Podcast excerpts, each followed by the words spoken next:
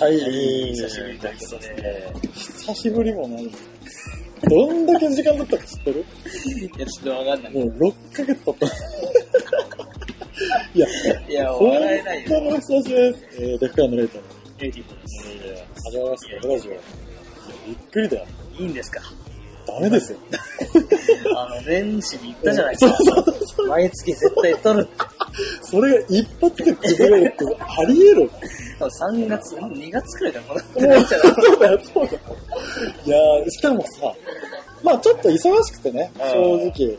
そう初めは AT4 が忙しくてね、ちょっとじゃあ、まあ、忙しい時期に無理してやることないよ、って、でもそれもさ、数ヶ月で終わったのにさ、ずるずるずるずる、なんかさ、一回休むと戻れなくなるってこれだよね。。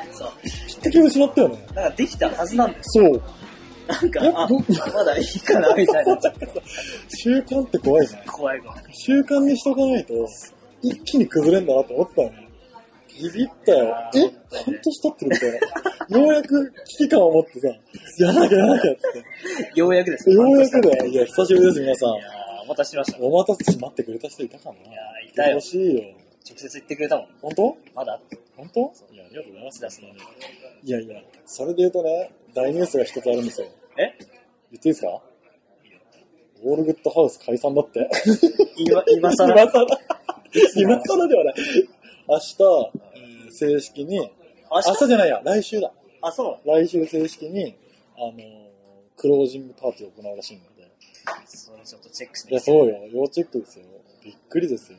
まだしてなかっしてなかったの。あの、一応、皆さんそれぞれ住んでたけど、あの、ちったさんかなは、その家には残ってて、だから実質はだいぶ前から共同生活してなかったんだけど、まあ正式にオールグッドハウスを閉めますと。た。なるほど、ど。どこで知りたって、どこで知りたい普通に連絡来て、あ、の、クロージングパーティーみたいな。ああで、AT4 にも伝えといてって言われて、あなるそう。ー俺にも直接くれよ。あの、そういうとこ手抜くなよってね。送 れよってね。くださいよ。そうなんだよ。なるほど。らしいんですよ。ビッグニュースですよ。ビッグニュースですねいやー、まあ、オルグタハウスもね、まあ、拠点はなくなっても多分活動はしていくだろうけどね。うん。まあ、あの3人もね、仲いいだろうし。そうそうそうそうそう。いやー、そんなことより、ビッグニュース。ビッグニュースが小さいよ。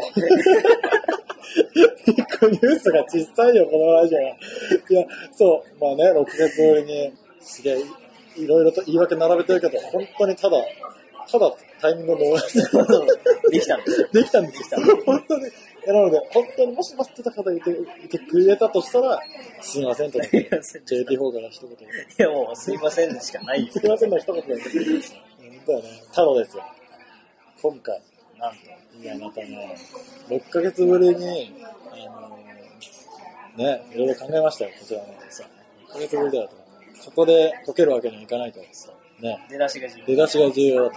素晴らしいゲストをね、今回呼んだから、呼んじゃいましたね。ね来てもらってるから、早速呼び込みます？や早速行っちゃいましょうっ。ちゃいましょう、じゃあ。早速呼び込みたいと思います。from Queen of Queens。かつてはリアルクラインのね、この方です。ビガル。ゆりえさん。こんにちは。こんにちは懐かしいんですよ、これ。もう、あれは封印したやつ。ビーガールゲスト。ビガルそうです。ずっと呼びたい呼びたいって言ってて、はい。ただ、誰よ、誰よって結構話したんだよね。そう。ずっとね、話してて呼びたいなって。でもうここはもう一発目はゆりえさんにちょっとお願いしようお願いして。そしたら快く引き受けていただいて、今回は本当にありがとうございます。ありがとうございます。よろしくお願いしいやまー、早速ね、いろいろ聞きたいんですけど、ゆりえさん、 Queen of Queens と Real Crimes って紹介したんですけど、他、レペゼン、ここっていうのはありますか？す。今なんか正直活動してるチームがなくて、はいはいはいはい。でも、なんですかね、ガチチームはないんですけど、はいはいはいなんか B ガール5人ぐらいで B Ladies っていう。B Lady で、同世代ぐらいの。とあ、そうそうそう、はいはいあの、B girl じゃなくて ladies なんで、あ、なるほど、なるほど。アラサーというか、そういうことか。アラフォーの B ガールたちが練習したり、女子会したりするようあなあ、いい感じっすね。ちなみにメンバーは？メンバーは、えっ、と、TG さん、はいはいはい。あと Lady Ice さん、はいはいはいあと、トウコちゃん、はいはいはい。トウコレスピーさんね。とかとやってますね。なるほどはいそれはちょっとあれですね。ファミリーのような。ファミリー、そうそうそう。で、なんか、まあ練習、がっつり練習してバトルっていうよりも、なんかその、やっぱ同世代なんで、楽しく練習以外のダンス以外のことも話したりとか、私生活のことそとか、うそうそうそう。そういうのを今回も聞きたいんですよ。ファミリーって感じですね。なるほど。それもうあれですよ、東京エリア、この。あ、そう、東京エリア、あ東京エリアで、そう。そんなのがあった。あそんな、こっそりと、こっそりと本活動。当ですね。そ、そこで結構話すんですか？この B ガール、なんか、このダンス以外の話を。そうですね。まあやっぱその、仕事の話だったり、まあ恋愛というかほとんど既婚者なんですけど、はいはいそういう家庭の話だったりとはいか。貴重な。ちょっとそうそう、そういう貴重な話を今日はちょっと、僕らもね、うんこれでもちょっと聞かせてもらえたらなと。はい聞ける範囲で。ぜひぜひ。ぜひ、勉はい。強させてください。勉強させてください。早速じゃあね、はいいっちゃいますかシステムシステムで。システム、おじゃあ、たあっくん、縦棒ね。いきます。はい。ちょっと聞いてよ。ゆりえさんこれは恒例のシステムなんですけど、こちら、じゃん。こちらですね。ガチャガチャを引いてもらって。本当にガチャガチャなんだ。かわいいね。ガチャガチャなんですよ。皆さんこれこれ、驚いてくる。10センチぐらいのガチャガチャですよ。だいぶちっちゃ。で、これの出たカラーの、カラーに合わせてトークテーマ決めたんで、お、今日も黒が入ってるじゃないですか。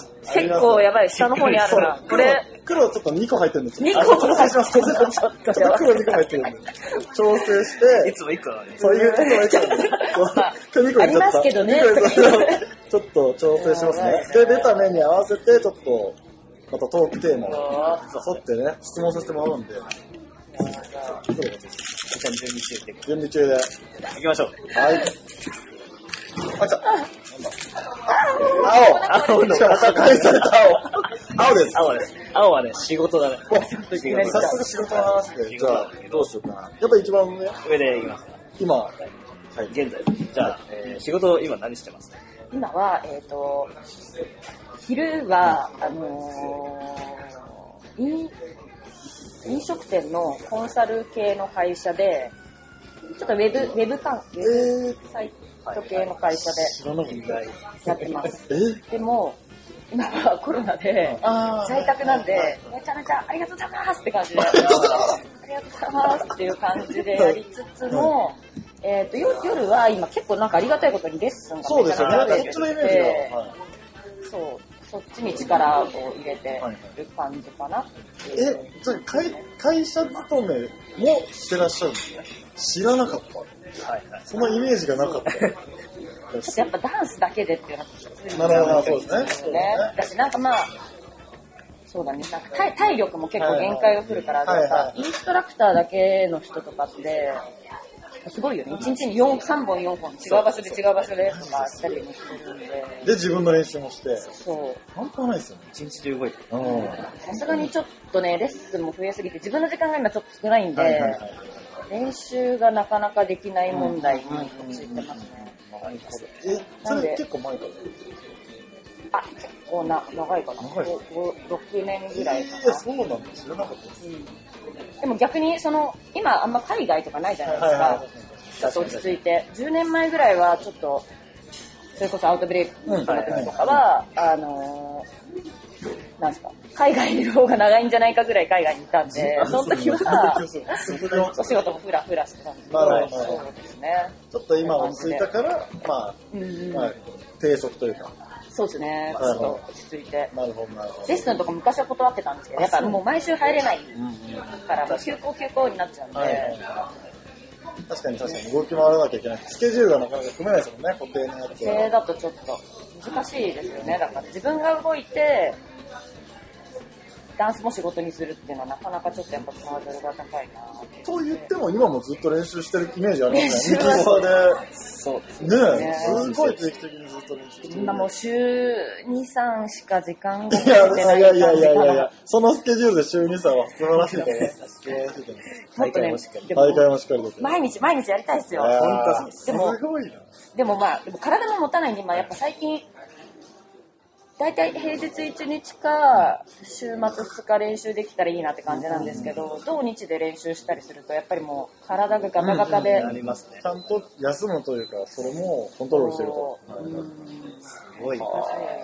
でね練習してるんですか？いやいや、ちょいちょいはしてますけど、そのエナジーが、ここまで湧いてこないというか、いや、すごいなと思って、経営からこういう影響を受けたいです。こういうエナジーをいただきたいです。一緒にやりましょうよ。それはどっから来てる確かにそう。モチベーション。うんああ、でも意外と私はその目標がないとやっぱりダラダラしちゃうはいはので、やっぱりこれを出ようとかっていうバトルに出るとか、そういう目標は結構常にあるかもしれないですね。それはやっぱりバトルですか、基本は。バトルがあバト多いかな。でも今、それこそコロナとか入った時に、うんうんやっぱ出れるも少なくなったじゃないですか。うんその時もやっぱ継続してちゃんとできたの。いやでも一番初めの緊急事態の時とかは本当に家に缶詰で、本当なんか出歩くなみたいな感じだったからね、うん1、2ヶ月やんなくて、ちょっと太るみたいな。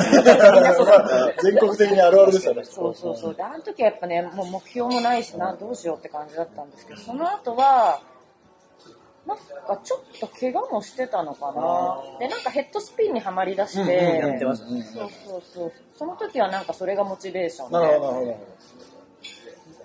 て感じで。で、まあなんかそれ続けてたら、徐々になんかまあイベントも増え始めて、ど。でもじゃあやっぱ、あれですね。その時その時でちゃんと目標になるものを結構ある。こう切り替えてとか、その時は例えばできない技をやるっていう目標に切り替えたりとか、うんまあまたバトルができたら、あとバトルに勝ちたみたいな、いわゆるそこのコントロールができてたのかもしれないですね。なかなか今から僕ヘッドスピンやろうと思えないですよ。でもできない技ができるようになるっていう楽しさ。そうですね。あガンガンガンガンやってますもんね。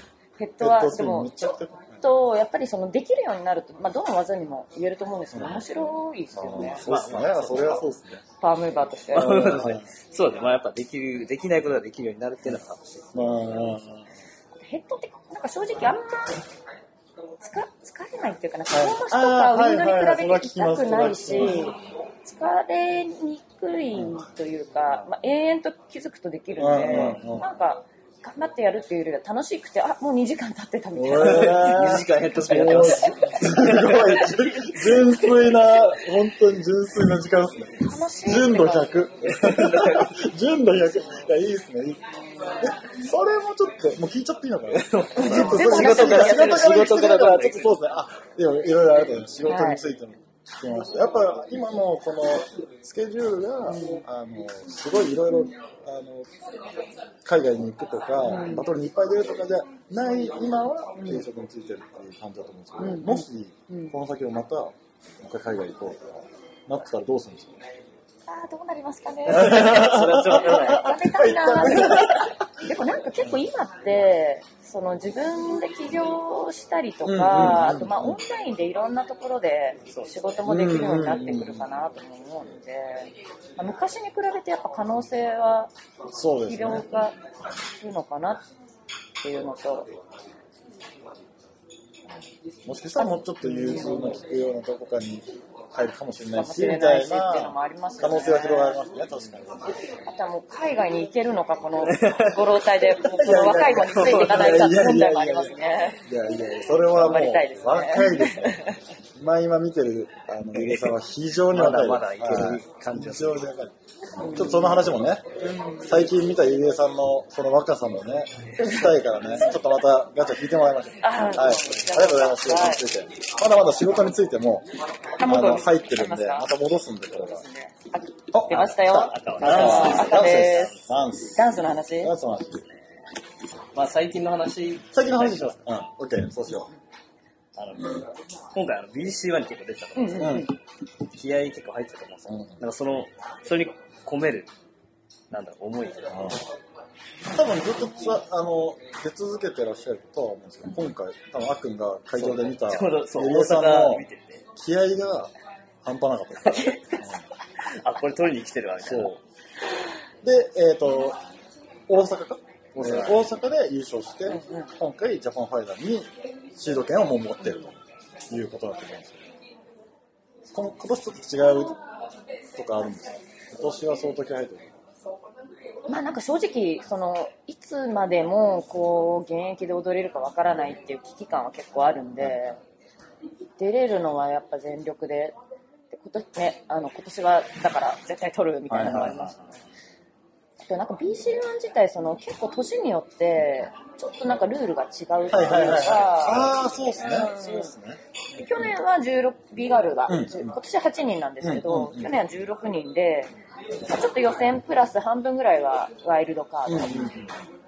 でその前も予選プラスワイルドカード。その時は、その時は8人とかだったかな。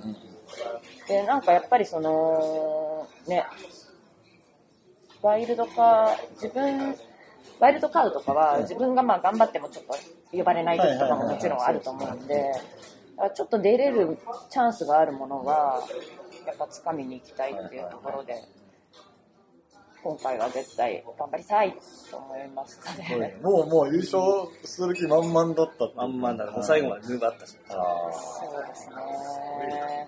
でも、なんかもう、これ予選が全部で8、8回あるのか。はいはいはいザ・ジャム、ザ・ジャムとうんうん BC1 のあ。うんうん入れて、そう。で、なんか、早いのは5月かな ?6 月かな ?5 月の末かはいぐらいから始まってたんですけど、やっぱ後になるほど後になるほどなんか追い詰められてシャー、はいはいはいだはい。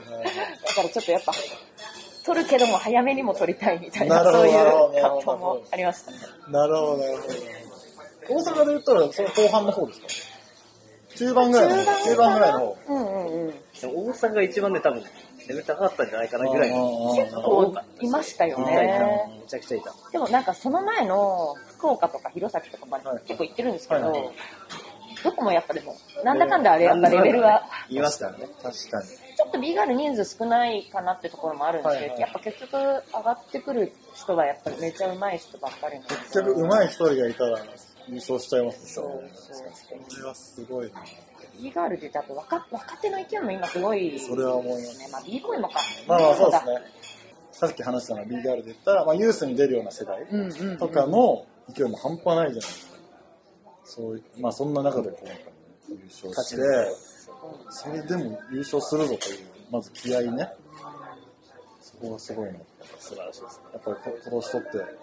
で、ファイナルも？ファイナルも行きたいですね。ニューヨークなんでね。ああ、いいです。ね確かに。そうファッション持ち。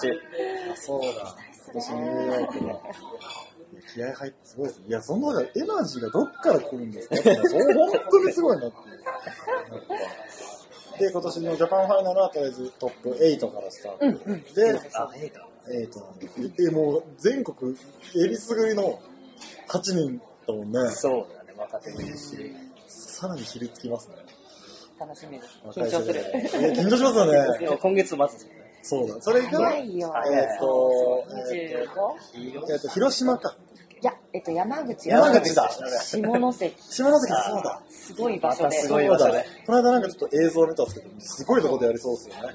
応援してます。ありがとうございます。頑張ります。ちなみに今決まってるので、B ガールは、PR は、えー、あゆちゃん、エリさん？エリさん、あやねさん、あやねさんほのぴーほのぴーちゃん、アンナスティちゃん、えー、ラチュラちゃん、ああ、そうだ。もうあ一人と前日予選。前日予選からとゆれさん。はい。ああ。濃いよね。濃いっすね。いろんなもん。マジ濃いっすね。いいね。様々なこうスタイルだし、年代も様々だし、そうだね。今だかつてないぐらいちょっと面白そうですね。うん。濃厚。そこに、ゆりえさん、えりさんがいるのも結構熱いし。すげえな。平均年齢をぶち上げいやいやいや、そこいないそこはいないとちょっと確かに。面白い。いや、すごいいいから最近暑いから。暑いですね。ね楽しみにしてます。頑張ります。じゃあいろいろ聞きたいことあるんで、ガンガン行きましょう。ガンガン行きましょう。ガンガン。ちょっと怪しいところにある。怪しい。今行っちゃいます行きましょう。おわあ、起きた。ー念あ、起きた。願の。ね、早い。な。早い。な。出かがってたな。結構こんなに出てた来ましたね、ブラック。です。ブラックはですね、ブラまあ、ックといえば。人にはなかなか言ったことないけど、まあちょっとここだったら言えるかなぐらいのブラックな話。で聞けた。ら、特に今日はやっぱ初めての B ガールゲストっていうことで、B ガール界隈のそんなもん聞けたらいいかなって、まあ別にじゃなくてもいいんですけど、なんか、はいボーダーが、ラインが難しいですあれ、とね。りあえず言ってみて、無理だと思う。無理だと思ったあ、ら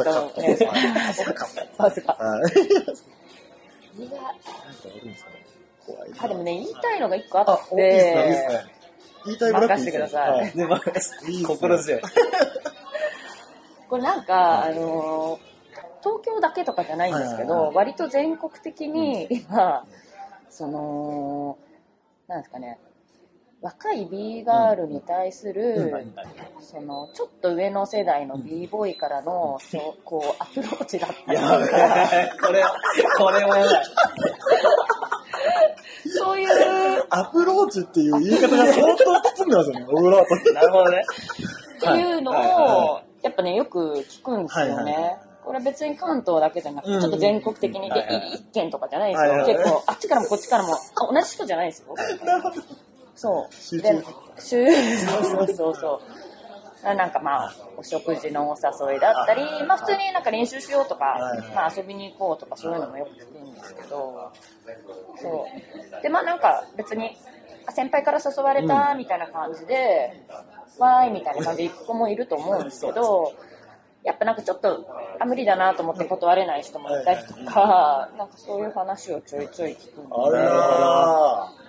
難しい。そのね。それから、ちょっと良くない、こう、まあ事件じゃないですけど、良くないことが起こったりするのを耳にするって感じですかその、ちょっと警、警、警笛を鳴らしたい理由っていうのは、例えば、普通にお誘いして、普通にいい感じの関係になって、あ、そうとかだったらいいじゃないですか。そうそう、それで付き合うとかだったらいいんですけど、じゃなくて、ちょっと良くない、こういう。そうやっぱなんかちょっと断れなくて困ってるみたいなやつとか、まあこうどうしたらいいですかみたいな相談があったみたいな話とかもよく聞くんで、なるほど、なるほど。やっぱそれが、なんなんですかね、結構未成年だったりとかんで、小中学生に対してとそかっ、ちはまずいな。焼酎そうはまずい。なんだよね。が、なんかやっぱ20後半とかうん30、40代の男性。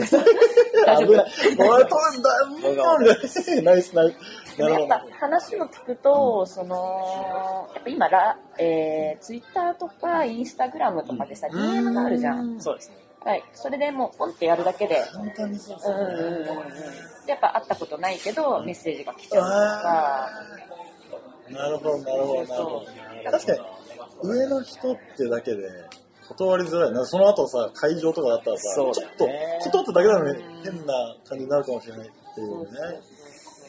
ねメンズがちょっとそう、でケアしてるけど。だどっちもね、難しいよね。なんかその、メンズの方も、その気がなくて、すごいあー上手くてかいいなと思ったからメッセージしたのに、その、若い子たちが、え、この人みたいになっても、そのかわいそうじゃん。でもかわいそうだし、でも逆もあるな、みたいなのもあるし、なんかそういうのって結構難しい。うわ、むずっ。確かに。性別の壁が。うんうんうん。だし、え、それって、ゆりえさんたちも経験してますか？そのいろんな人が。私の世代はもう、あ、ああれですかね、あのーな、何？まあ、メメアドとかさ電話番号みたいな、下手したらポケベル世代なんで、ちょっと言い過ぎかな？ちょっと、うん、だから、一個ハードルがあった。そうそうそう。でやっぱなんかメメアド聞いたりとかするのって結構ハードル高いけど、うん今ってやっぱその、全然知らなくてもメッセージすぐ送れちゃうから、なんかまあ時代なのかなっていうのがなるほど。あるけど、確かにそれはあるね。メールアドレス知らないもんね。知らない。みんなの。誰も知らないでも連絡取ろうと思取れちゃうもんね。うんだからなんか今風な悩みというか問題だし、そのなんかまあ周りの大人も気を使ってあげなきゃだし、そういうなんか教育じゃないけど、なんかこういうのには気をつけてみたいなのを、まあやっぱ若い子にも教えてあげないと、なんかちょっと気気づいたらやばかったみたいなのも結構あるのかなっていうのはちょっと最近感じてるところかな。ありそう絶対にあるし。まあ、俺らもさ、俺らもさ、あの、そんなにいっぱいじゃないけど、ちらほら、そういうなんか危ない事例とか聞くよね。あ、そう。ちょっとだから、b ボーイ同士でそういう話が回ってくる。そうです。あの人が、まあ、良くないことが起こって、それが、まあ、まあ、地方の b ボーイだったりもするんですよ。それがこっちまで届くってことが、じゃあ、そうね。結構ちらほら聞くよね。そう。それ一つ要因は、本当に b ボーイって出会う接点がないじゃん。それをさね。この、このビブレイクシーンに持ち込みすぎだよね。っていうのはすごい思う。危ないと、危ない人の共通点はそこな気がする。近すぎん。そう。近すぎね。そうなんですよ。結構なんか地方だとやっぱその、なんだろう、人間関係も決まってるじゃないですうんうんか。そうですねだからやっぱあんまり相談周りにできなくて、どうしようどうしようみたいになっちゃう子も結構いる。なるほどね。じゃあ、変な話、今これ聞いて、地方でね、もしかしたら B ガール同士のつながりとかあまりない人、ゆりえさんに DM してください。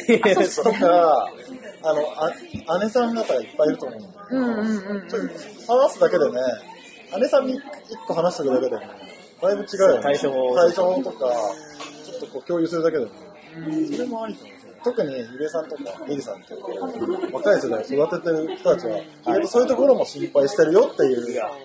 ね、だからまあ一人でやっぱなんか抱え込まないでというかね。そうですね今追い出してる人は、あ、そうだね作られる、作られますから。俺らは全部通報するからラジオ。ラジオで全部、一人ずつでオープニングでリスト、リスト読み上げていく。でもも、なんかね、でも逆もあって、はいはいはい。結構思春期の女の子ってイケイケだったりとか、あとなんかその、お父さん嫌いみたいな年代もあるじゃないですか。なんか意外と、本当に純粋にアタックしてたとしても、裏で女子かって言われてる可能性があるんで、男の人は男の人でまた逆に気をつけてありほしいなっていうのがありそう。確かに。男性の方はね、純粋に。純粋に、あの、うまい、君本当うまいし応援したいって、こうメッセージ送ってんのに、あいつマジで何最悪あでも、それぐらいが一番健全かもしれない。それぐらいが理想的かもしれない。あいつマジひねんだけど。ちょっとね、距離感をね、皆さん、お互いに注意した方がいい。難しい。いや、これ結構、なかなか確かね、触れてこなかった、ちょっとアンタッチャブルのブラックなね、話題だよね。実際あるもんね。あんまり意識したことなかっでも、確かに俺の周りで BR にアタックするっていうのは、あんまり聞いてはないけど、その遠くから話聞く、話はよくあるかも。た。そうだね。うん、よくある。だし、これ言ったら、あの上の世代の人に反感かもしれないですけど、まあ、BR はどんどん増えていってるし、B ガールが、やっぱ、今まで僕らは、こう B ガールがすごく可愛いっていう印象はなかったの。うん。ただ今ってどっちかというと、可愛い女の子が B ガールを始める。可愛いんですよですよね。なんか、どっちかというと僕は、こう、男子ともうまくワイワイやれるような女性が B ガールになるようなイメージだったんですけど、別に全然そこ関係なく、ダンスがかっこいいと思ってきた可愛い女の子、普通の可愛い女の子が増えてる気がしない？うんまあ普通の子、そう。普通の子って言ったら変なんだけど、いやゆりえさんたちは多分特殊な子だったと思う。んですよ。その世代で言うと。確かに。で結構やっぱ男の人たちと結構うまくこう楽しめる環じゃな馴染めてじゃないと、なかなか続けるのも大変だったと思うんですよね。今そうじゃそうじゃないの、そこら辺関係ないの、普通にもう b ボーイがどうこうじゃやりたくてやってて、ただ可愛いと思ってる子が増えてきてるから、そういう子たちは声がかかってくることが多いかもしれない。インスタグラムもあるし、ねつながりやすい SNS いっぱいあるからね。時代を感じ時代を感じますね時代を感じますね。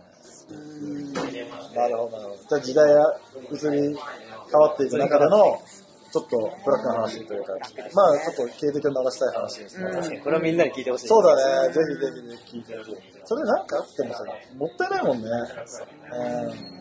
なんかこう、純粋にダンスやってるだけなのに、そういうのがなんかあって、なんか嫌だなと思う。それはじゃあ、入江さんからのお言葉なので。まあだ、だから、そういう、ちょっと今、話しかけられてるみたいな、あある方は、入江さんにちょっと相談所にちょっと、まさに私今、話しかけられてるんですよ。会場でちょっと相談してうんください。そうそうそう。ぜひぜひ。いいわけでした。ありがとうございます。次は行きましょう。行きましょう。ブラック来ないかな、もうね。なんかこれからカットします。カットね。次。まだまだあるんだ。あだあだ。そうだ、でもちゃんとね、なんかこれ、あ、おまたこれが青。仕事仕事の話もう一個あるですね。ちょっとさっきもいろいろ聞いたんですけど、今やってらっしゃる仕事と、あと夜はレッスンもやってるし、自分の練習もやってるしっていう、仕事とダンス。まあ、その二つに分けた時の両立の仕方。はい。これ全然ためにならない話だいや、全然、な。あれはもう、ゆべさんの話を。今のし、今の仕事、あ昼の方は、本当にもう残業がなくて、デスクワークで楽な仕事で、っていう感じです。っていうのも、私、あの、もともと美大を出てて、え？えあ、そうなんですよ。知らなかった。美大で出てて、グラフィック専攻だったんですけど、そうなんだ。そうそう。でも卒業したとした後に働いてた会社が、その空間デザイン、なんかオフィスの店舗の内装とはいか、展示会の、えっ、と、展示会とうんかショールームとかの内装とか、そういう感じの仕事だったんですけど、まあデザイン業界、会社によるんですけど、めちゃめちゃ忙しくて、そうっすよね。そりゃそうでねなんかの納期前は結構1週間帰れませんとか。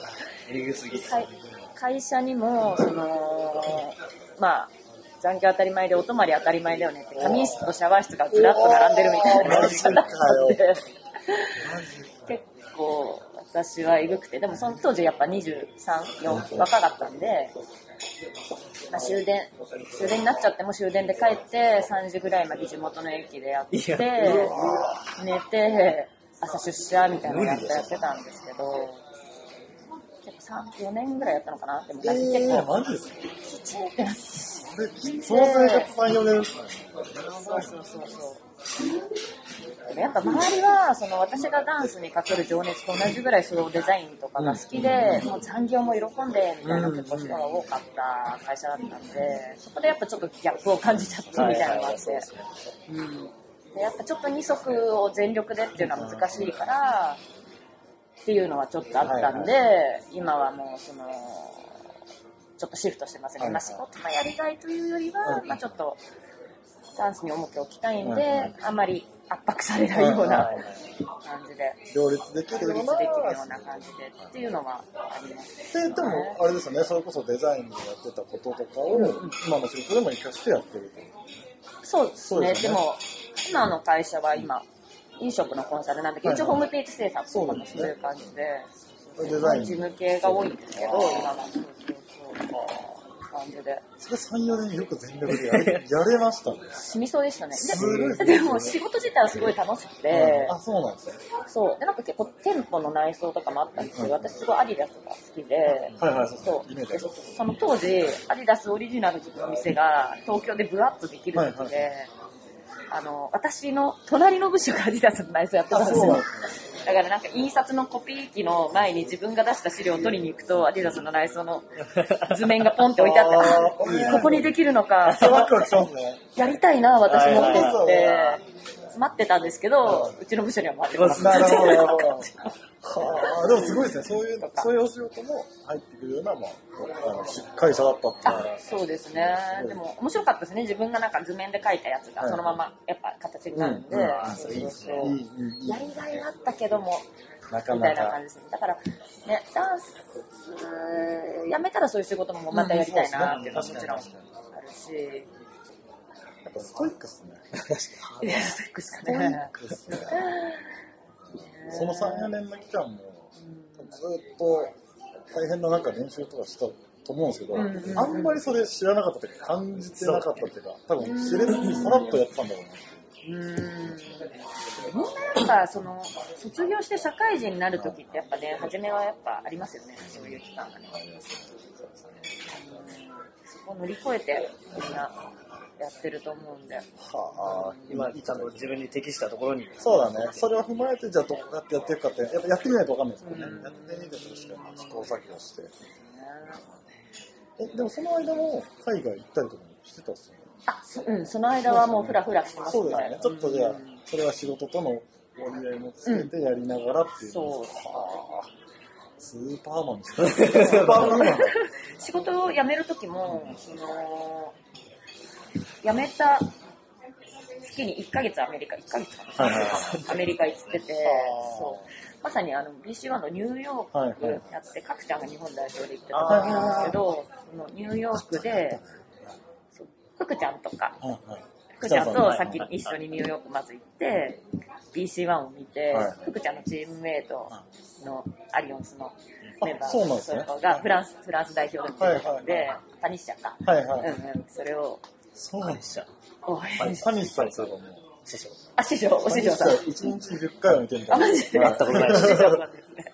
え、福ちゃんさんとパニッシャーはチームメイトあれ、チームメイトだよね。知らないアリアリボスっていう。アリボスだよね、やっぱりですよね。知らなかったそうそうそう。それ今初めて知りました。福ちゃんも、あのー、フランス留留学はいはいはいはい長く住んで、そうそうそうそう、チームメイト。えー、知らなかった。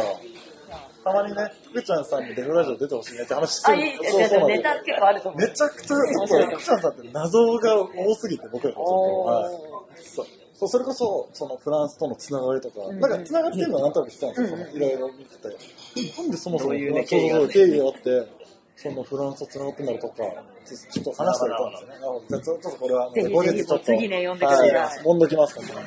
あそうだったんですね。で、なんか、そのニューヨーク行った後に、なんかちょっと b ボーイマンスみたいな感じなのかわかんないですけど、なんか、えっと、当時のエボリューションのうち、はいはいはいえっと、バトルと、はいはいはい。その次の週に、あ、フーちゃんとストラコストと、エボリューションと、アウトブレイクと、バトルが毎週ボンボンボンみたいな感じだったんで、これだっていうことで、そう、行ったんですよ。で、初め福ちゃんだけだったんですけど、途中から、フーキャンから、フギュじゃない、エボリューションから、ウィングと、そう、モモと、ね、コンベンクルーの深夜と、とか、続々と人が、こう、あへと、リアルクラウンのタクトみたいな、はい続々と合流してって、で、なんかボディカも来てたのかな、はいなるみさんとあーちゃんと、あと、マクーンっていう、なんか、京都の b ボーイが集まってきて、みんなで、ちょっと通話をするみたいな感じ。楽しそう。え、それニューヨークからいろいろ転々としたってことですか？そう、ニューヨークが始まりなんだけど、はい。どんどん南下していって、そうですね。みたいな感じで。すげえな初のアメリカをそこで。初初じゃないな、初じゃないですけど、しっかり、しっかりとがっつりと。なんか一番ちょっと衝撃的だったのが、大きい大会とかでは行ったことあるあったんですけど、アメリカも。なんかその長期だったんで、そのオーガナイザーの友達の家とかに泊まらせてもらったんですよ。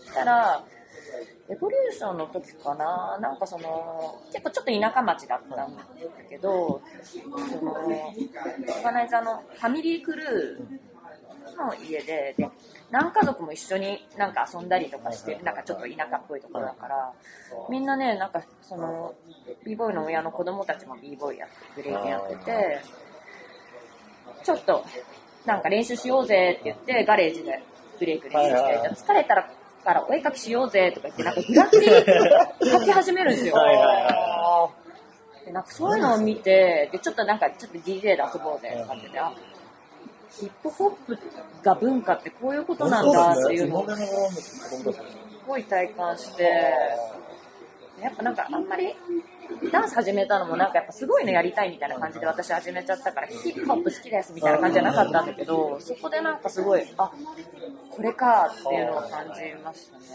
確かに衝撃的だよ。衝撃だね、それ。ちょっと日本でもまだ考えられない考えられないし、あと、そうだ、ニューヨークの時もちょうどサンクスギビングデーって祝日が被ってたんですよ。で、その時って全部店が閉まっちゃって、観光客やることなしみたいな。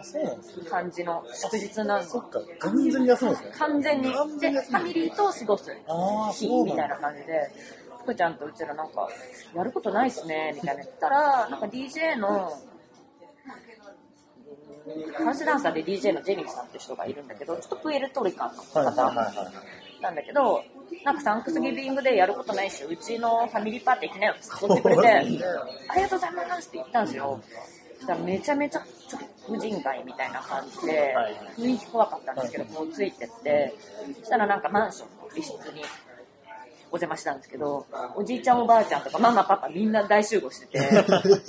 そう。で、なんかね、外に漏れ、すごい漏れ出すような超爆音で、なんかミュージックかけてて、おじいちゃんおばあちゃんもこう踊り出すの普通に、さあ踊りましょうじゃなくて、もう勝手に体が揺れちゃうみたいな。そこでも、あ、文化ってダンスってそういうことなんだっていう、そういう日本との違いっていうか、感じましたね。カルチャーショックですね。カルチャーショックでしたね。すごいな。っていうアメリカ旅みあたいな。あそれが仕事辞めてからあって、もうそっから結構もうダンスが結構メインになっていって、今の生活に。もうつながるって感じかな。そこから海外に病みつきになってしまった。やみつき病気。仕事の話したのに、いや、私それダンね。やみつき病の中であれもね、大大抵こうなる、大抵こうなるんだよ。大抵こうなるんだよ。全然大丈夫です。大抵こうなるそうだ。線しすぎる。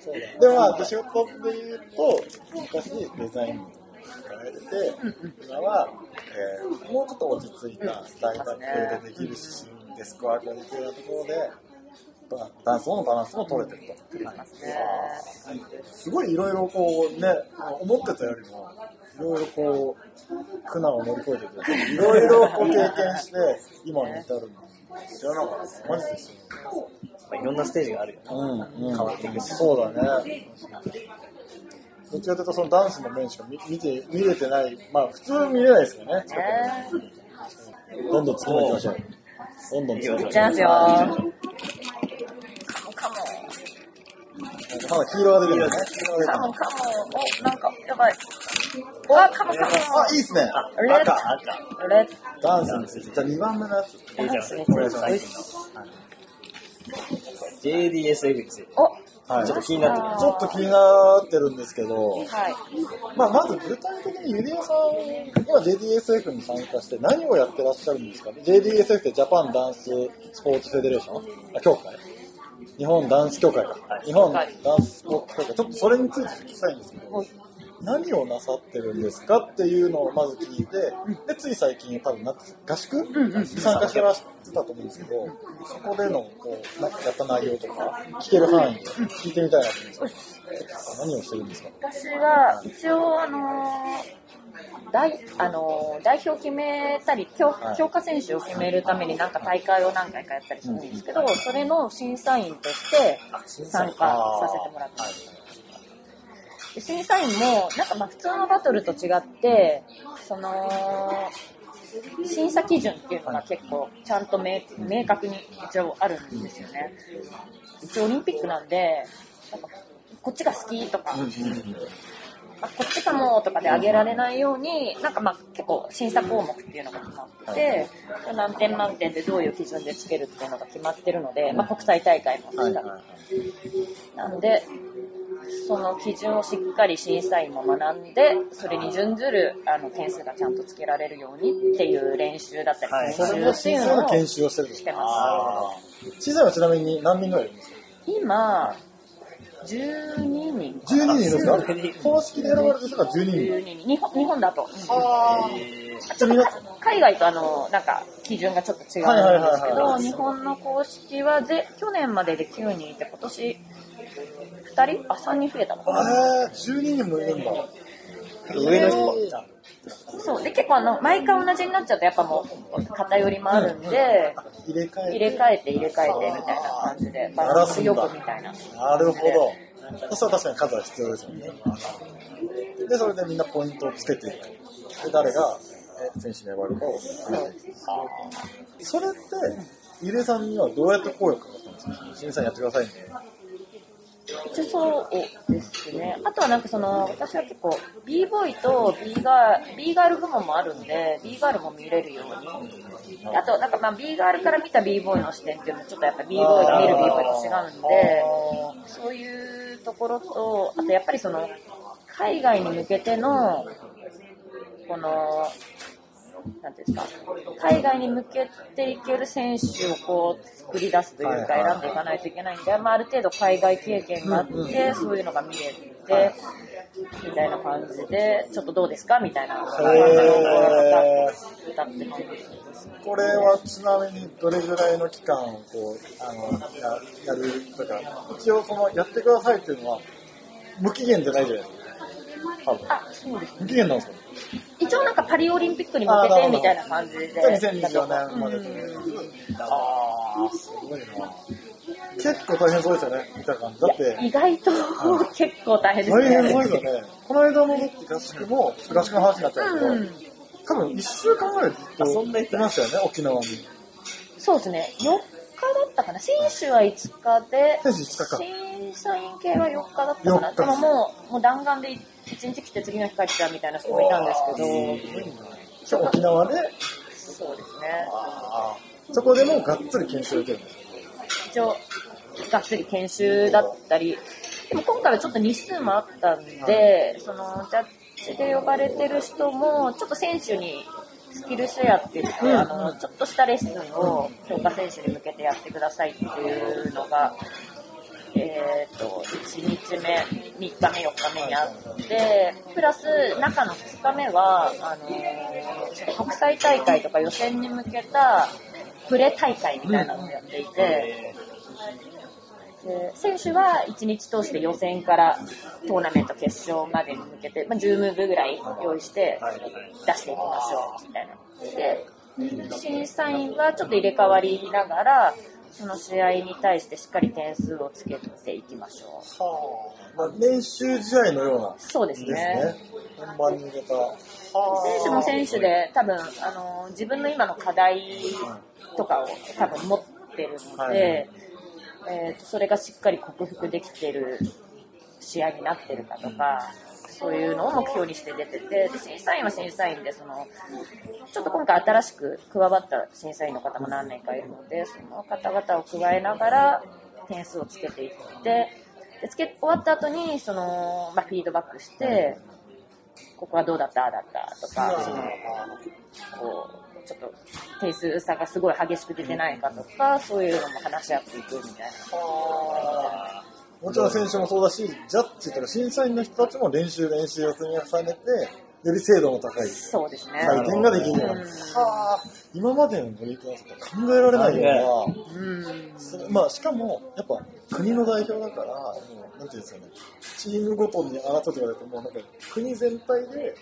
なんか、選手たちをこうバックアップしていくっていう感じなんですね。うん各国から集まってきて、各国じゃないや、各地からいろんな人たちが集まってきて、スキルシェアしたりとか。で強化選手自体も、その、まあ、集めて、もうみんなでその強化選手を強化させていこうみたいな、チームジャパンみたいな感じでおは、互いに切磋琢磨してもらって、はあ、なかなかないね。この、この取り組みは今までになかったですね。今だったら、それこそ、横浜のクレと横浜のクレ、東京のクレ、東京のクレで戦って、バチバチで、おあれだったんですけど、そこも今は手を組んで、お互いに切磋琢磨して、うん日本として、チームジャパンとして素晴らしい最強のチームを作りましょうと。はいはあ、すごいな。いや、結構大変そうだなと思いながらも、まあ、新しいですね。すべてが新しいですね。全部今作り上げてる最中なんだなっていうのが、すげえな。結構何が一番きつかったですか？パッと思いつく中で、審査員をやる上で。審査員をやる。でやっぱその、結構ね、あの評価項目何十項目ってあるんですけど、それを one move 見ながらピーってつけていくっていうのが結構、それ結変な話、ダンスだけじゃダメですよね。もう頭が良くないとできないですね。切り替えも早くないと。でそれがやっぱ two、one move ずつだっていいんですけど、2ラウンドだったり、なんかそのね、大きい大会だと、その、2ラウンドやって間に1分半あってもう一回2ラウンドとかあるんで、それがしっかり瞬時にできるか。10項目、いわゆるそのダンスの要素を分解して、で、わーってくる。うわそれワンムーブごとに10項目みたいなパンつける。ー。あその10項目聞けたりするんです項目かはもうちょっとあるんです。言えるのかな？一ちょっとやめてくだ応 JDSF のサイトとかにその評価基準っていうのが出てるんで、そこは見てほしいですね。これまた違う。そうそうそう。感じかな。またでも、ここからそういう研修とかもあるんですよね、きっと。あのパリを、あもうガンガン定期的に入ってますね、ジャッジの方が。ジャッジの方で。うん的にさっきも誰でもできるわけじゃない。じゃないね。これは確実に。しかも、やりたくても、多分、できないよね。あの、頭が良くないと。だし、ちゃんとそこに向けて、こう、なんていうんですかね。スケジュールも組んでいかなきゃいけないし、物理的に、時間的に無理だよっていうのもなると思う。そこも全部クリア人が、した人が、チームジャパンのために参加してるって感じなんだね。あんまりよく分かってなかったね。すごいっすね。半端ないですね。一日ジャッジに呼ばれて、ギャラもらって終わりじゃないっていう 今までにない、この、すごい、意外と過酷でした。そうですね沖縄イエイではあまりない朝から晩まででしたね、意外と。これがやっぱオリンピックの競技になるっていうことなんだね。でもやっぱり、やりがいで言ったら半端じゃなさそうですね。やりがい。やりがいはそうやりがいは半端じゃなさそうですね。もう、今までなかったし、限られた人しか。限られたことできないし。すごい。なんか、選手たちとこう合宿通して思ったこととか、ちょっとここだから言えることとかあります？選手たちと。はい選手同士の交流は、なんかやっぱね、別スケジュールで動いてたんで、はいはいなんかあるようで、そんなになかったような、あるようなって感じなんですけど、でもなんかそのスキルシェアとかもしてたりする中で、やっぱハングリー精神がみんなものすごいですね。ちょっと待ってて教えられるじゃなくて、もうちょっとグイグイ来るというか、ここはこうなんですか、ああなんですかみたいな。のとか、その、やっぱもう、なん少しでもこう取り入れようっていう、ハングリー精神と積極性がやっぱもうものすごい違うなって思って、素晴らしいと思いまそうですね。す。本当それそうですね。すごすぎると思いますそれがゆえのそこにいるんだろうしね、その選手たちは。まあ、スキルとかも、まあ、もちろんスキル面とか高いですけど、やっぱそのマインドが一番違うのかなっていう気がしましたね。なるほど、なるほど。貴重だね。その話は貴重だね。そうだね。いや、確かに、その強化合宿に参加してるだけでもすごいね、さらにそれは。本気で目指してる人たちだね。すごいね。日本はそれこそ、まあ、世界で見ても結構優勝候補になると思うんですけど、やっぱそういう前評判ですか、その他の各国から。どうどうなんですかね。でもなんか、言っていいのかわかんないけど、まあロシアが出れなかったりとかもあるじゃないですか。ロシアも結構あのー多分優勝そうですよね。そうっていうか結構、そうそう結構力を入れてたんで、今こういうちょっと情勢で出れるのかわからないってなると、まあ、ちょっと、変な言い方ちょっと有有利じゃないですけど、まあ、チャンスも結構はい。なるほど。広がりそうな。っていうのがすごい。ここに来て、ブレイクダンスにガチで世界情勢が関わってくるっていう、こんなにガチで、すごくね、それオリンピックじゃなきゃありえないの、なかなか。直接的にね影響が。すごい、社会にブレイクダンスがどんどん入っていってる証拠だよね、ね。本当に。ああ、相当期待できそうですね、こうやって話を聞いてると。いろんなこう、要素は揃ってる感じがするね。相当いい数字が残りそうな、期待できちゃいそうな気がするね。それこそ、スケボーは堀米選手が優勝したりとか、そういうのでかなりプレッシャーとかもあるんですかね。オリンピック選手たちには。えーまあ、いや、でも選手はあるあんじゃないですか。りますよね。だって、当たり前じゃないけど、なんかすごい身近に感じちゃうね。金メダルはさ、ちょっと身近に感じちゃうね。堀米選手が優勝してるとか、あとなんか桜選手だって誰だもう一人ね、どっちも金だったね。そうなるとちょっまあ、だいぶ有有力候補というか、と。まあそもそもね、優勝候補だと思う。やっぱでも今やっぱそのメディアで取り上げられるようにもめすごいなってるので、はいその世界、えー世界選手権の後とか、そういう大きい大会の後はこう、メディアの人のね、こうインタビューとかもあるんで。いや、だいぶそこちょっと煽られますよね。煽られますよね。だいぶ煽られるけどね。あでもやっぱその、そういう時の心の落ち着かせ方っていうことで、まあ、メンタルトレーニングのそういうレッスンとかもあったり、今回合宿で。それ以外にもその栄養学だったりとか、はいはいはいその自分のコンディションの作り方みたいな、そういう技術だけじゃなくて、そういうマインドの部分の、ー工場まあ、レレッはいスンだったりっていうのも合宿ではあるので、すげえなトータルでって感じですね。本当ですね。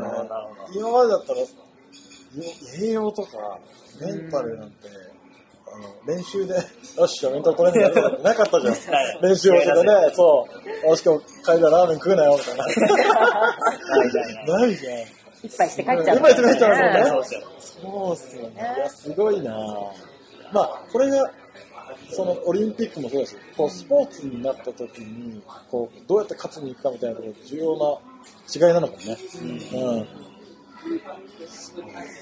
ただ、一個その、だ、だ、大事なのっていうか、まあ、みんなに知ってほしいのが、なんかオリンピックになるとフィジカル、フィジカル、スポーツだからフィジカル、フィジカルっていうイメージ強いと思うんですけうん。うん。ど、意外と、その、まあ、その、ダンスの根源というか、その自己表現だったり、その自分のマインドだったり、個性だったりっていうところも、やっぱ評価ポイントにはなってるので、フィジカルにすごい技をやるっていうところがかなり重きを置いてあるわけじゃないわけではないなっていうのがありますね、ジャッジャッジしてて。そうそうそれもまた大変ですね。うん。そうそうなんですね。っていうのは、なかなかそれができですね。なくて今までこっち、こっちってやってたっていうところの部分もありますもんね。はジャッジとはしては難しいけど、なんかまあフィジカルで叶わないから僕無理ですっていう人以外にもまあチャンスがかなりあるのかなっていうので、チャレンジしてほしいなっていうところはすごいありますね。あ。確かにそれは、あの、ゆうえさんだからこそ伝えられるメッセージですね。なるほど、なるほど。はあ今、そうやって目指してる人たちもどんどん増えてますか？あの、選手になりたいっていうその、なんていうんですかね、予選に出る人とあか。結構多いと思います。ね。うん。去年まではオンライン、予選がオンラインだったんですけど、はい今年はもう対面というか現場での予選、地域予選っていう感じになるので、で今もうチューブが終わってて、次今月関東があってとかもう続々今ブロック、ブロック地区大会みたいなのが始まってるので、じゃあまだまだエントリーもできますか？各地予選。できる地域もありますね。あんま情報知らないな。そう、ちゃんと。あんまりそっか出てないんですそうよね。あとは、なんか今年、なんか去年まではその地域予選を勝った人がその全国大会、うんうんうん勝ったというか上位成績の人が全国大会に行けるっていうシステムだったんですけど、今年はそのパートナー大会っていうのもあって、まあ、アライブだったりとか、ちょっと大きめの大会とかで、まあ、上位、まあ、BC1 もかな、上位成績に入るとそのポイントが入って、なるほど、なるほど。そのポイントの上位がその強化選手になれるみたいな形には、あ、ポイントの上位。うんうんになってるのであ、ちょっと詳しくはウェブにあ、もそうですね。そうです載ってるんですけど、でもそういうパトロン大会とかができてきたっていうそうですね。だからまあ、ちょっとチャレンジする幅が広がってはいるのかなっていう。それこそ BC1 目指してて、上位だったら、あの、同時にそういう JDSF の方のポイントもゲットできて、そっちにもチャンスがうん、チャンスがある広っていう形になる。で、ので。今みんなって結構 BC1 になったらアライブとか狙ったりって、b ボーイ界だと当たり前というか、うんなってるけど、その延長線上に JDSF も入ってくるっていうね。それは確かにいいかも。確かに JDSF を目指すっていう、その、あれがなかった人にも入ってくるチャンスってことね。そもそも JDSF 自体も、その、あちょっとオリンピックにこう選手を派遣、あの、オリンピックの予選大会に選手を派遣するっていう、あの、使命もあるんですけど、はいそもそもその、ダンス自体の、このブレイクダンス自体をこう、なんですかね、一般的に広めていこう、上げていこうっていう組織でもあるので、別に JDSF の強化選手になったからといって必ずしもオリンピックを目指そうっていう感じでもないんですなるほど。ただ、強化選手にあなってくれたら、こう、全面的にサポートしますよ、みたいな。そこ重要ですね、確かに。多分今僕らが見てるのって、どっちかというと、オリンピックの選手になるための団体みたいな感じに思っちゃってるイメージはすごいあると思うんですけどそうではなくて、まあ、掲げてるものとしては、ダンスがこう、もっと一般的にこう広まるようにとか活、性化、日本のそういうのが活性化していくっていう。だから別に例えば僕はオリンピックを目指すっていうほどじゃないんですけどっていうのでも参加すればこういいことがあるというか、参加ししてほしいんですよね、どっちかっていうと。なるほど。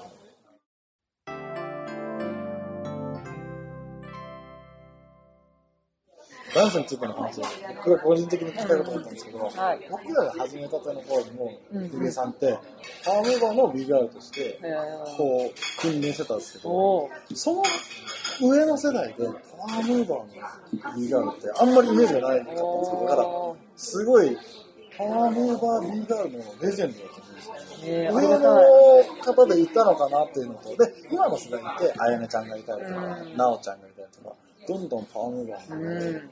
増えてると思うんですけど、それなんでパワームーバーを始めたのかっていうと、上の人っていたのかなって気になります。いい質問ですいやー、ありがね。とう、今日これ気になってたんですよ。え始めたのっていつぐらいだったんですか？僕らは10、2000何2000、何年？高校生とか？うん、そうそう。私もあんま変わんないし、2003年ぐらいなんですよね。あ、そうなんですあんま変わんないあ、確かに始めたきっかけって何だった始めたきっかけは、いろいろあるんですけど、なんか、中高生の時に DA PUMP とか、はいはいはい。マニクルーがすごい好きで真似してあ、そう、なんかダンスみたいな感じでやってたんですけど、それが大体2003あ、それはでももう、年。中高生2000中高生だからもうちょっと前か。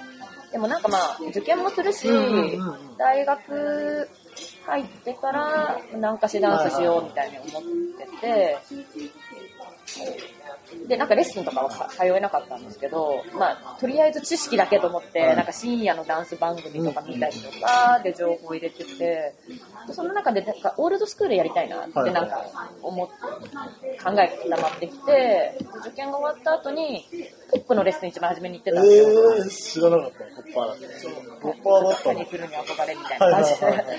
で、からの、まあ、ロックとブレイクどうしようかなと思ってた時に、その、大学のサークルっていうところでダンスサークルに入れば先輩が教えてくれるらしいよみたいな。で、まあ、同世代もたくさんいるし、いいかと思って、その、大学は違うんですけど、上智のディスプラスっていうサークルに入れてもらって、でそこは結構そのブレイキンが当時はちょっと結構先輩がブイブイ言わせててみたいな感じだったんで、じゃあそこでブレイクやろう。じゃあロックは探そうと思ってたんですけど、入ってみたらやっぱブレイクの練習大変で、気づいたらブレイキンだけになっちゃってて。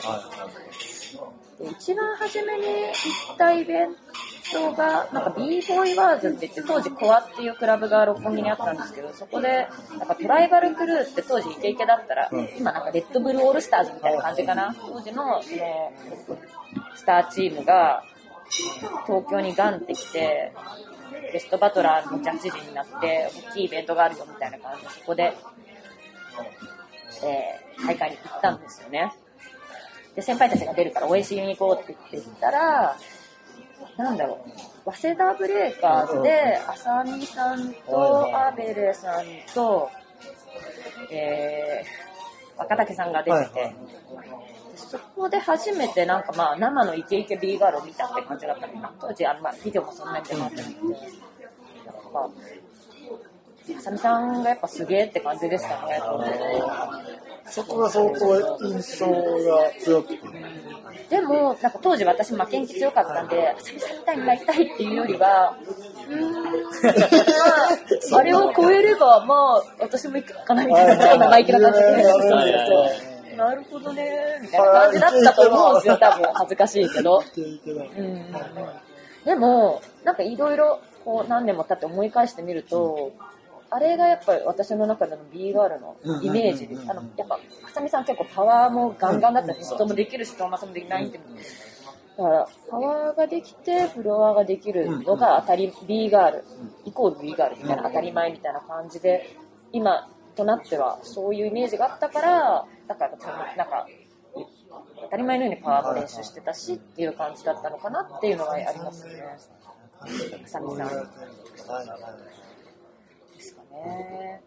そこから多分パワームーブやってると大変じゃないですか。うんうん本当にでできるまでは多分あのそれこそ b ボーイができるようになるのとまたちょっと違うますよね、B ガールが同じ技をやってるそれでもこうパワームーブを突き詰めようと突き詰めてきたのはなんかこうあるんですよねあんまり他のその世代の人たちでパワームーブを突き詰めてる人っていないですよね。やっぱ痛くてやめちゃうみたいなのが多かった。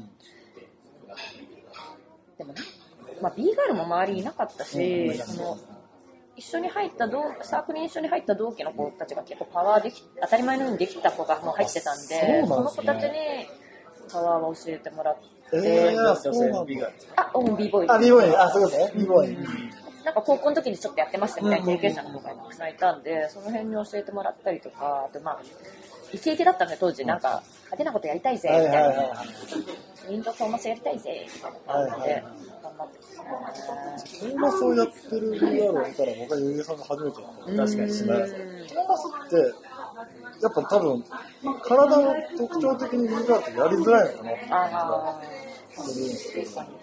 ーでもなんかやっぱり当時から、変わったことを、人がやらないことをやりたいっていうマインドがすごい強くて、で私が始めた時ってちょっと時代的に、ちょっと、セーターブレーカーズかリズムスニーカーズかみたいな時代だった気がするんですよ、私の体感的には。そうそうそう。で、私が入ってた G スプラッシュは、あの、早稲田ブレーカーズのちょっと後輩チームの川崎トランスフォーマーズっていうチームのメンバーがないたんで、なんかやっぱりその下の世代とかもみんなやっぱりちょっとオリジナリティみたいな感じの雰囲気で、ロッコとチェアができたら次はもう自分でムーブ作れるから、ムーブなんか考えてこいみたいな感じだったんですよ。はみたいな感じなんですけど、始めたてで教えてくれるんじゃないですかみたいな。なんかそういうところから始めてたんで、やっぱりそのなんか、まあ、技をやるにしてもちょっと他の人がやってない技をチョイスして、みたいなのは、ね、一番にできるようになりたいみたいなのは若干あったかなって思います。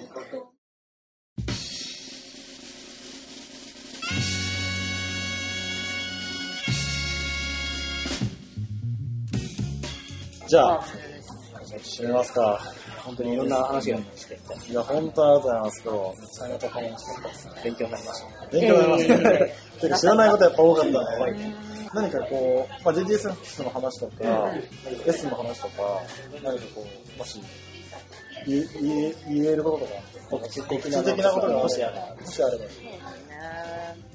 JDSF の方は、まあ、ちょっとオリンピックまでのロードマップとかも結構あの今明確になり始めてて、その Breaking for Gold っていう、えーインスタでもアカウントあるんですけど、そこでそのオリンピックまでの道のりとかっていうのを説明してたりとか、ちょっと JDSF の方でもそういうのがアップされると思うので、もう情報出てるので、そういうのをチェックして、オリンピック出ないまでもそういうのがあるよっていうのを知ってた方がその選手を応援したりとかも盛り上がると思うし、そういうのちょっと見てみてほしいなっていうのと、チャレンジしたいなって人はぜひぜひ、なんか、あの、出てほしいです。